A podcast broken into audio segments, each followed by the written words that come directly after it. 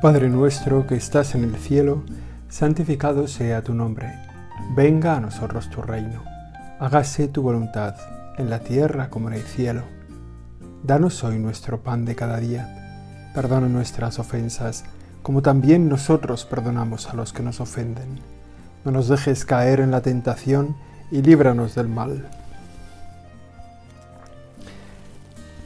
Nos, ponemos un día más en tu presencia, Señor todos los días para, para estar contigo y para dejar que estés con nosotros, como padre que quiere estar con sus hijos en todo momento, como el buen padre que disfruta con sus hijos, hagan lo que hagan, aunque se equivoquen.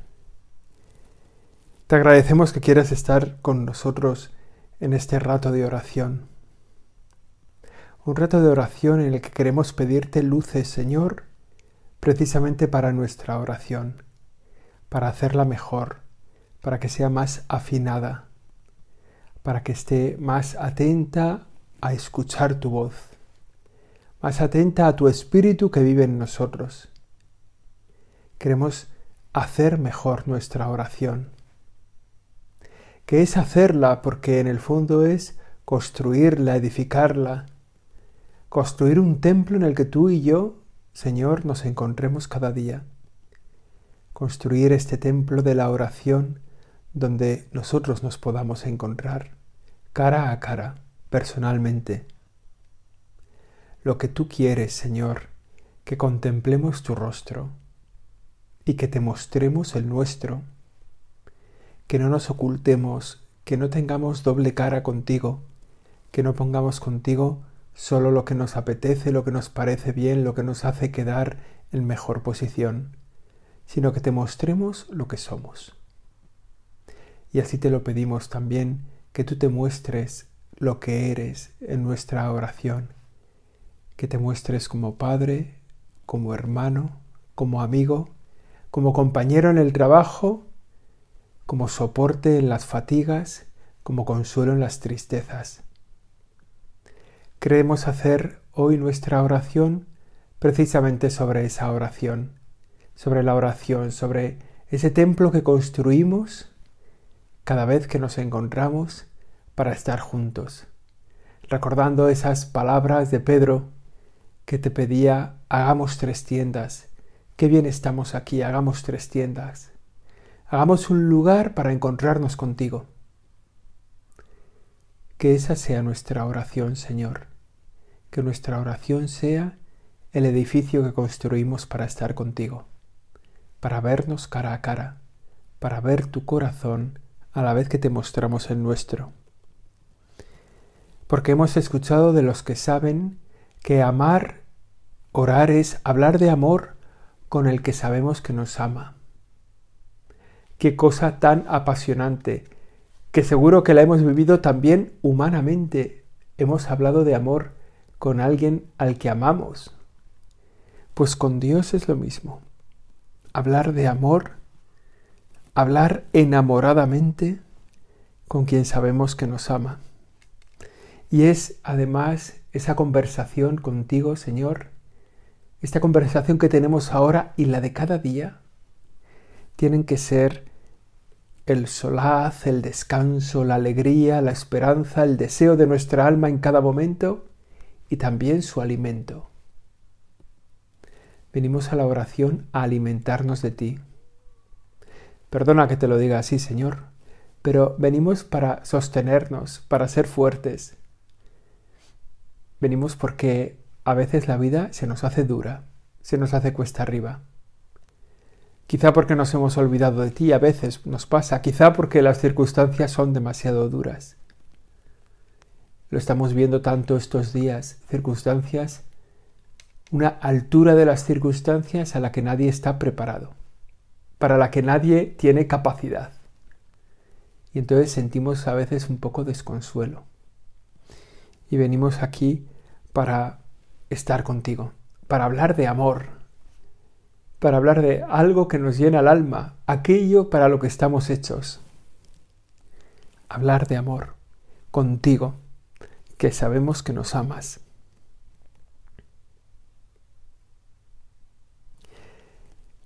en esta oración recibimos nuestro alimento espiritual.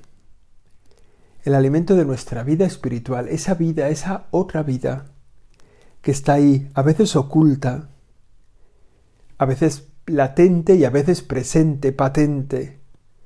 Una vida concreta, una vida completa también que, que lo tiene todo y que necesita nuestros cuidados, nuestro riego, nuestro alimento, porque es una vida más. Esta vida espiritual, que tiene a veces el peligro de enfermar por el pecado, de languidecer por la desidia, que tiene el peligro de morir o de desaparecer. Cuando miramos a nuestro lado tanta gente buena que nos rodea, que nos ha rodeado, gente mucho mejor que nosotros, y que han ido a dejar su vida espiritual hasta que ha desaparecido. Gente que ha tenido un buen trato contigo, Señor, a los que ahora te encomendamos, y que no han perseverado en en la amistad contigo, que no han perseverado en la vida cristiana, por circunstancias a veces que no vale la pena recordar, por quizá que nosotros si las hubiéramos vivido así también nos habrían tumbado. Ahora a esos te encomendamos, a los que dejaron la vida espiritual.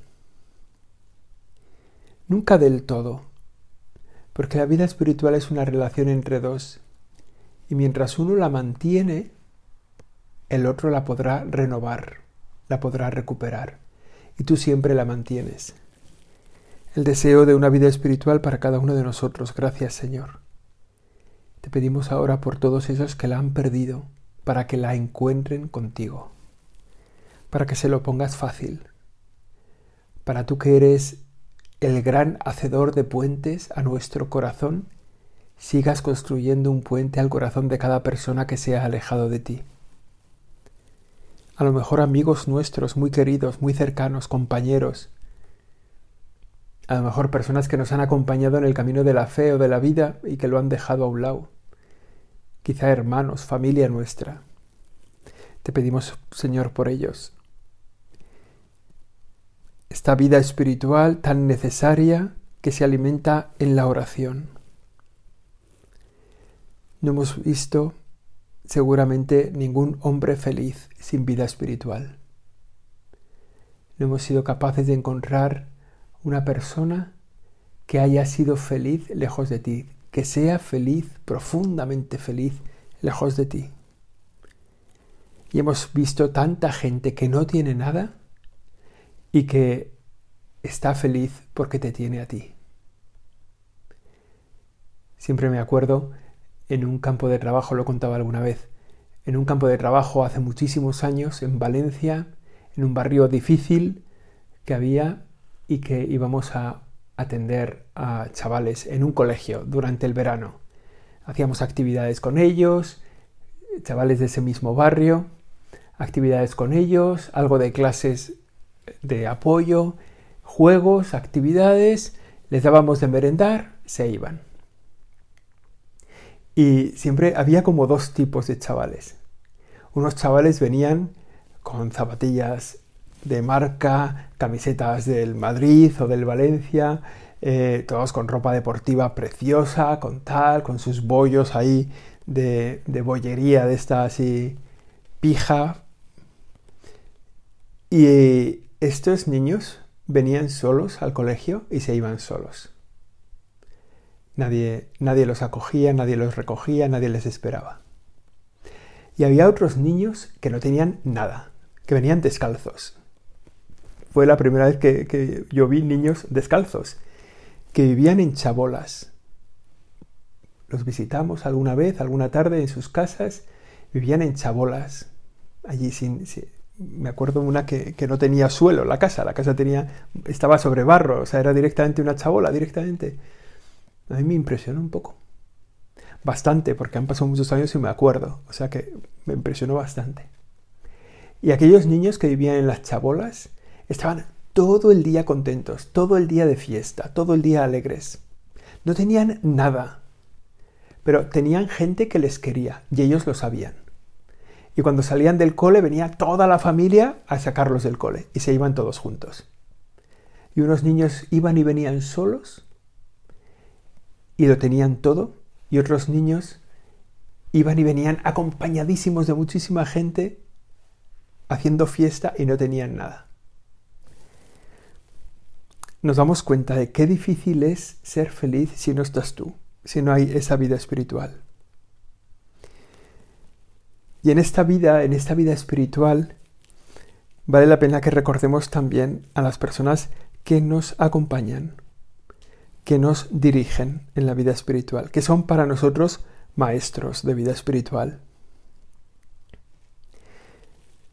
en, todo, en todo lo que sabemos hacer ahora mismo, seguro que en todo lo que sabemos hacer medianamente bien, podemos decir el nombre de la persona que nos enseñó quién fue nuestro maestro. No digo grandes habilidades, ¿eh? no digo, bueno, pues soy capaz de... Pero cualquier cosa que hagamos y que hagamos medio bien o medio regular, podemos poner el nombre de nuestro maestro. Yo me acuerdo que con, con 10 años, con 10 años, con 11 años, eh, mi madre, yo tenía 10 años, 11, sí, mi madre me llevó a una academia de mecanografía, la Academia Martínez, que era un señor que vivía con su mujer y con su hija en su casa y en un par de habitaciones de su casa había puesto máquinas de escribir, un montón de máquinas de escribir. Y entonces daba clases de mecanografía. Ibas allí y hacías ejercicios de mecanografía. Y ahí aprendí a escribir. Y a la vuelta de un montón de años, yo siempre que paso por esa calle, Miro la esquina, ya no está el señor Martínez, ya no está la academia, ya no sé qué vivir allí, pero me acuerdo del que me enseñó. Pues en la vida espiritual también necesitamos maestros, guías, directores, gente a la que le enseñamos nuestra alma. Para la vida de oración, para nuestra oración personal, también necesitamos maestros. El primer maestro, el mejor maestro es Jesús. Es el Señor, es verdad que nuestra vida la han hecho grandes nuestros maestros. Vale la pena hacia ellos también ahora una mirada agradecida, también por sus broncas, ¿eh? por sus desvelos. En la vida espiritual, en la oración personal, tenemos un maestro que es Jesús, el Señor. Al que le decimos lo que le decían sus apóstoles, Maestro, enséñanos a orar, enséñanos a rezar. También nosotros te lo decimos ahora, Señor porque la oración es una escuela que comienza de niños y acaba cuando morimos. La oración no se termina de aprender nunca.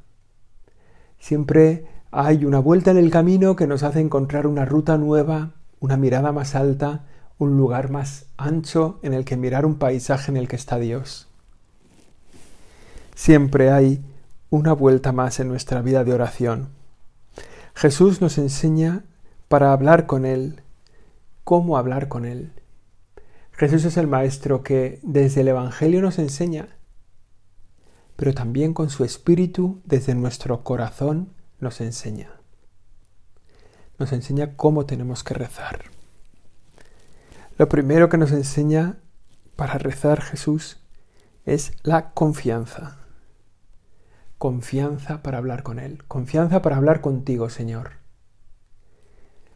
confianza para hablar contigo porque tú ya lo sabes todo. Es la seguridad que tenemos de que por haberte hecho hombre participas de todo lo que nosotros llevamos en el corazón, menos en el pecado, pero hasta la tentación. La tentación que te ha probado a ti y que eres capaz de acompañar en nosotros cuando somos tentados para vencerla, para hacer que sea para nuestro bien, que nos haga fuertes. Con los mismos deseos, con los mismos temores, con las mismas dudas, con los mismos consuelos y desolaciones, con las mismas alegrías, has vivido tú, Señor.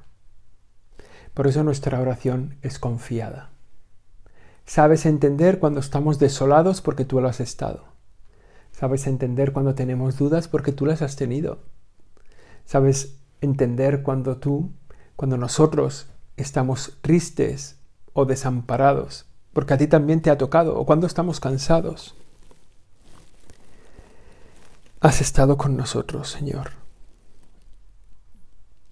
Eres uno de los nuestros. Y todo lo que nosotros vivimos, tú lo entiendes desde dentro.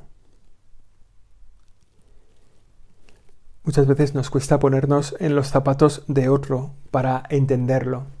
Y no es fácil, pero es lo primero, casi lo primero que te enseñan cuando tienes que dirigir un equipo de personas o cuando tienes que tratar con otros, en cualquier cosa, lo primero que hay que hacer es ponerse en los zapatos del otro, entender al otro lo que tiene en, su corazón, en su cabeza. Una vez hice un viaje con un adolescente, un viaje muy largo con un adolescente, prácticamente un mes. Y entonces la convivencia era muy intensa, ¿no? Yo no estaba hecho para los adolescentes, o sea, mi, cabeza, yo después dice, decía que había hecho un máster en adolescencia, un mes con un adolescente, ¿no? Donde lo veías a veces muy maduro, muy maduro para tomar decisiones, para estar resuelto, para estar atento. Oye, tenemos que coger ahora este tren, tenemos que coger este avión, eh, ponte no sé qué, prepárate para no sé qué, saca los documentos, lleva los billetes, trae los... todo. Y otras veces lo veías absolutamente infantil, eh, encantado con una pelotita, dándole pataditas mientras el tren se nos iba, ¿no? Y decías, ¿cómo puede ser en la misma cabeza un adolescente que tenga esa madurez y tres minutos después esa infantilidad tan agotadora. Bueno, ponernos en los zapatos, ponernos en sus pies, ponernos en los pies del otro, ¿no? Jesús es nuestro maestro porque ha usado, ha calzado nuestros zapatos, ha vivido lo que nosotros hemos vivido. Por eso nos dirigimos a Él con ese primer rasgo de nuestra oración que tiene que ser la confianza. Necesitamos tener esa persona a la que podemos dirigirnos, que unas veces lo necesitamos como a un padre, otras veces lo necesitamos como a un compañero de trabajo, otras veces como a un amigo, otras veces como a un confidente, otras veces como un pañuelo en el que llorar. Así es Jesús para nosotros. Se hizo hombre para que nosotros nos hiciéramos de Dios, divinos. Por eso la oración es de confianza, porque Él nos conoce por dentro.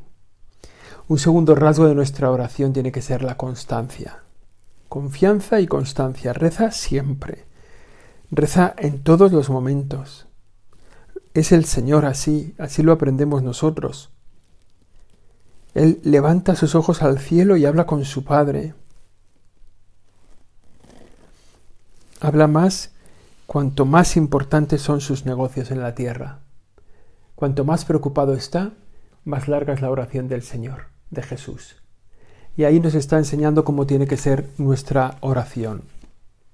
Cuanto más preocupados estamos, cuanto más difíciles son las cosas, cuanto más superados nos vemos, más intensa tiene que ser nuestra oración, más tenemos que poner en el Señor. Oración constante. Oración siempre. Cuando tiene que elegir a los doce apóstoles, pasa la noche en oración. Y tantas otras veces, cuando el día no le ha dejado porque ha tenido que atender a muchos y hacer muchos milagros muchos milagros, curar a mucha gente. Entonces pasa la noche en oración. Así tiene que ser nuestra oración. Cuanto más complicada sea nuestra vida, más oración tenemos que hacer. Es siempre para recordar el testimonio que dan las misioneras de la caridad, que antes de ponerse delante de los necesitados, prácticamente todo el día, dedican unas horas a la adoración, a hablar con Dios. Constancia en nuestra oración. Decía San José María Escriba, oración constante, de la mañana a la noche y de la noche a la mañana, cuando tal, todo sale con facilidad, gracias Dios mío. Cuando llega un momento difícil, Señor, no me abandones. y ese Dios manso y humilde de corazón no olvidará nuestros ruegos, ni permanecerá indiferente, porque Él ha afirmado, pedid y se os dará, buscad y encontraréis, llamad y se os abrirá. Oración constante. De la mañana a la noche, de la noche a la mañana, cuando las cosas van mal, cuando las cosas van bien. Y siempre confiados en que Él nos comprende por dentro. También en los momentos de sequedad, ¿eh? en los momentos en los que nuestra oración es un cardo del desierto. Cuando nuestra oración no dice nada porque no somos capaces de hacer nada y simplemente estamos delante como un palo. En la capilla como un palo. Es experiencia común de muchísimos. Experiencia común también de los grandes santos la sequedad en el corazón, estar en la capilla como si no hubiera nadie. Ir a la capilla como, como supongo yo que habría ido Moisés a la roca en el Horeb. Estaba ahí en el desierto, estaban atravesando el desierto de Sin y ya los judíos, ya sabéis, ¿no? Los judíos habían salido de Egipto rescatados por Moisés para ser conducidos a la tierra prometida. Como no se fiaron del Señor, el Señor dijo que ninguno de los que salió de Israel entraría en la tierra prometida, y así que estuvieron 40 años dando vueltas por el desierto. Bueno, pues en una de esas, en una de esas cosas del desierto, el pueblo se le quejó al Señor de que no tenían agua. Dice así el, libro del Éxodo, lo cuenta con, con, mucho detalle. Toda la comunidad de los israelitas partió del desierto de Sin a la orden de Yahvé para continuar sus jornadas y acaparon en Refidim, donde el pueblo encontró donde el pueblo no encontró agua para beber. El pueblo se creyó contra Moisés diciendo, "Danos agua para beber." Fijaos, ¿eh? O sea, qué ganas tendría Moisés de coger el bastón y empezar a bastonazos contra todos, ¿no? Llega él de marcha por el desierto, no hay agua y le viene el pueblo a pedirle agua, ¿no? Y dice, bueno, pero vamos a ver, pero vamos a ver, ¿no? De hecho, Moisés se vuelve al Señor y le dice, eh, se, o sea, se enfada, digo, se vuelve, se vuelve un poco seco así al Señor y le dice, bueno, primero le dicen ellos, los, los judíos a Moisés, nos has hecho salir de Egipto para hacernos morir de sed entonces clamó Moisés a Yahvé y dijo, ¿qué puedo hacer con este pueblo? Poco falta para que me apedreen. se le ve harto. Y Yahvé le dice, pasa delante del pueblo, llevando contigo algunos de los ancianos. Lleva tu mano también el callado con el que golpeaste el río, y vete, que allí estaré yo ante ti sobre la peña en, en Horeb golpearás la peña y saldrá de ella agua para que beba el pueblo. En ese sequedal, en ese secarral, Moisés con su callado dirigiéndose a la roca para que de ella salga agua. A veces es así nuestra oración. A veces estamos en ese mismo sequedal, en ese mismo secarral, como decimos aquí, diciendo en la oración, Señor, dame agua para beber. Dame agua para esta vida cristiana que llevo. Ayúdame con la vida cristiana. Y la, la incertidumbre de Moisés cuando se dirige a la roca. Moisés lo hizo así a la vista de los ancianos de Israel. Aquel lugar se llamó Masai Meribá a causa de la querella de los israelitas.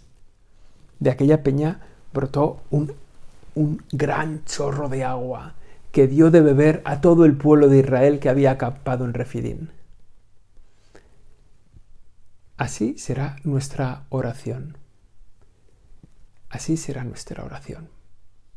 Cualquier día el Señor, lo hemos experimentado también, ha roto esa roca y ha manado un agua viva que ha saltado en nuestro pecho para llevarnos a una vida eterna. Bueno, está bien. Está bien, Señor. Haznos constantes en la oración. que no lo impida nuestra sequedad, que no lo impida nuestra duda, que no lo impida nuestro desánimo, que no te canses de darnos el agua que necesitamos y que nos las des como tú quieras.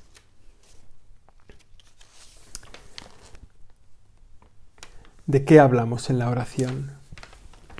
Esa oración constante y confiada, ¿en qué consiste? Nuestra oración habla de Dios y de ti, de tu vida y de la suya, de tus dolores y de los suyos, de tus amores y de los suyos. Igual que hablas con un tu amigo, hablas así con Jesús. Y le dejas a Jesús que Él hable así contigo. Que te cuente sus amores. Que te cuente sus desvelos, sus deseos para ti. Y tú cuéntales los tuyos. Que te cuente sus alegrías y sus penas contigo. Y cuéntale tú las tuyas. Hay un canto del comienzo de la misa que se canta donde yo celebro, a veces se canta un canto que a mí me ayuda mucho, porque en el fondo dice de qué va la misa y dice también de qué va la oración, el contenido de la oración.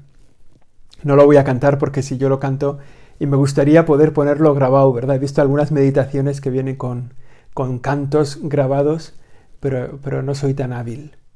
Pero la letra de la canción dice así, en el nombre del Padre, en el nombre del Hijo y del Espíritu Santo, estamos aquí para alabar, agradecer, bendecir y adorar. Estamos aquí, Señor, Dios trino de amor. Que bien cantada, pues es muy bonita, ¿no? Pero, ¿para qué estamos en la celebración de la Eucaristía? Para alabar, agradecer, bendecir y adorar. ¿Para qué estamos nosotros en la oración? Para alabar, agradecer, bendecir y adorar. Y también para pedir. Lo hacemos el agradecimiento, la alabanza, la adoración, la bendición, también la petición. Son temas de nuestra oración habitualmente.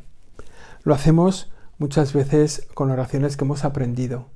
Son tan asombrosamente maravillosas las oraciones de alabanza, donde tanta gente bendice al Señor desde el corazón, desde el fondo de su alma. Nosotros nos podemos sumar también a esa bendición, a esa alabanza, con las palabras que hemos aprendido y que muchas veces decimos en la misa. El santo, santo, santo, santo es el Señor. Las, las bendiciones de desagravio, ¿no? Bendito sea Dios, bendito sea tu santo nombre, bendito sea Jesucristo, verdadero Dios y verdadero hombre. Tantas oraciones que hemos aprendido que sirven para ello y que nos pueden acompañar en nuestra oración personal, en la que podemos gritar con esas palabras como inspiradas. La oración personal, constante y confiada, espera que nosotros hablemos con el Señor de lo suyo y de lo nuestro para encontrar el camino que Él nos marca, para pedir al Señor luz en nuestro camino. La Virgen María, que es estrella de la mañana, que es como luz de la aurora que nos ayuda en nuestra vida cristiana, nos acompaña en nuestra oración personal.